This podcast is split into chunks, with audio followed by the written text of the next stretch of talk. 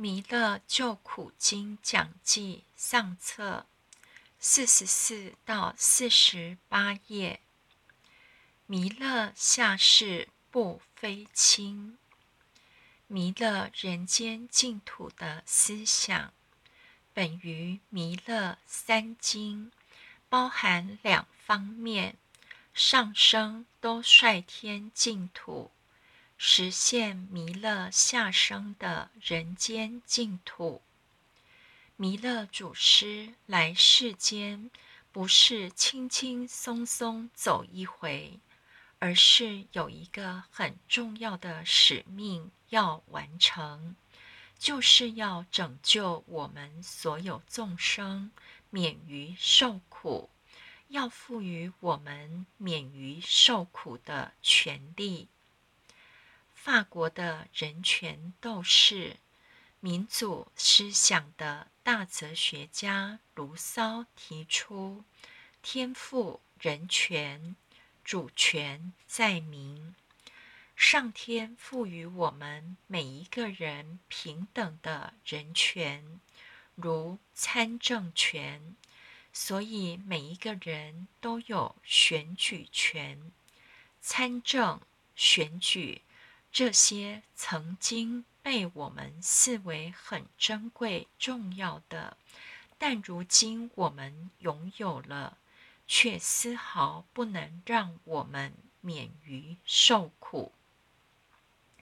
弥勒祖师下世，并不是来改善我们的物质生活，也不是来改变我们的生活体质。而是来救苦，解救我们于痛苦，赋予我们免于受苦的权利，赋予我们免受苦权。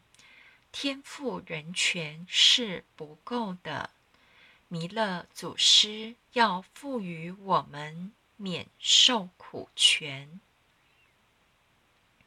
记得从小常听父亲说一句名言：“人生有你想不到的福，但没有你受不了的苦。”老一辈的人就是这样在说服自己，不去多想，逆来顺受，接受一切的痛苦，也因此。虽然物质环境如此艰困，自杀率并不高。如今物质环境优渥，苦却并没有因而减轻。比以前糟的是，没有老一辈的知足认命的人生观，无法接受一切苦。都是我们所能承受的。大部分人也不想承受一切苦，所以受不了时就自杀，更多的是发疯，成为终生受精神疾病之苦的患者。佛经称地球为娑婆土，娑婆。就是烦恼的意思，也有人翻译成忍受。所以，我们这块土地就是一块必须忍受烦恼痛苦的土地。苦是正常合理的，但是今天弥勒祖师要赋予我们解脱烦恼痛苦的权利。这是我们人类有史以来所有圣贤在这世间所不断努力的目标，但却没有成功。今天弥勒祖师要来完成这件事情，必全功于一役，是最后的一战。往圣先贤。已经尽全力在为我们的痛苦奋战。释迦牟尼佛、孔子、苏格拉底耶稣基督、穆罕默德，多少仙佛、菩萨、先知牺牲生命，经历一场又一场的与魔王的斗争，希望解救他的子民脱离痛苦的深渊。最后出场的大将，就是我们的弥勒祖师，要彻底解决数万年来的战争。所以说，弥勒下世不非轻，他承担着最大的使命，要完成这不可能的任务。因此，西天不留一佛子。里天不留一菩萨，所有的仙佛菩萨都要下凡来帮助他。这就是这句经“弥勒下世不非亲”的意义。我们道常讲，弥勒祖师掌天盘，师尊师母掌道盘，合作。无间无为不至的运转道，当法轮大转后，这块土地从此再也不知道烦恼为何物，成为一块极乐净土，娑婆土就化为莲花邦了。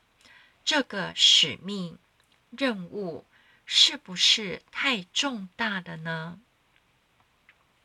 以往的仙佛菩萨、往圣先贤，不断的呼吁我们，告诉我们治病的良方在哪里，怎么样来治我们的烦恼病，但都只是提供药方，没有办法让所有的病人好起来。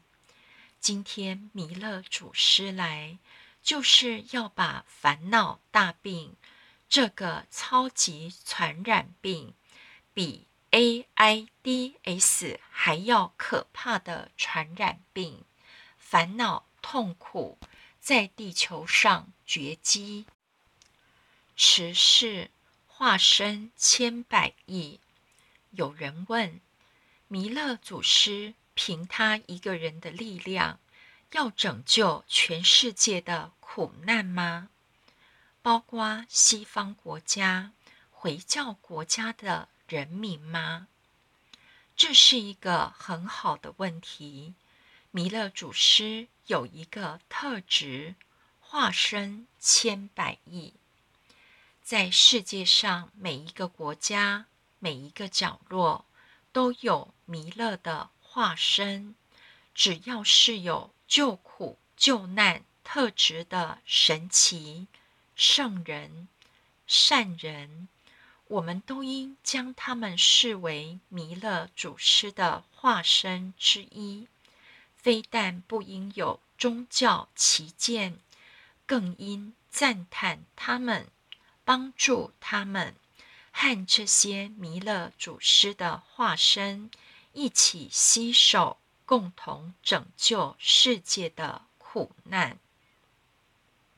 其他宗教徒对我们有成见、歧见，没关系，因为他们不明白佛菩萨是可以化身各种不同形象来救度众生。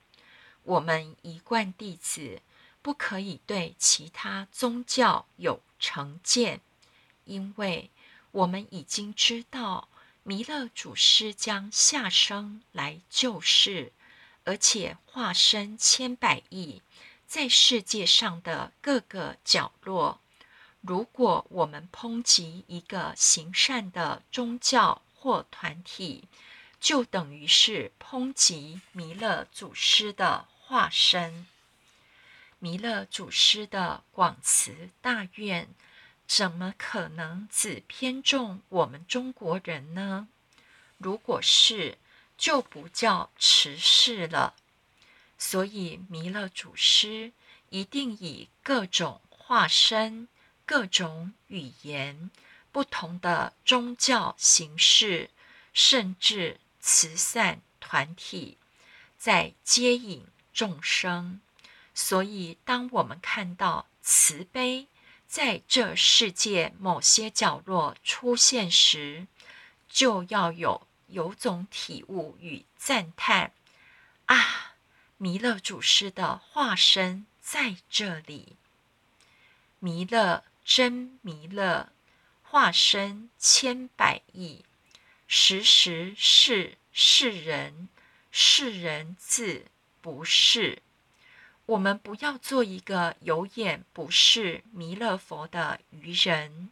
当弥勒佛的化身出现时，我们要趁机会接近，学习佛的无我、无私、无为的大智慧。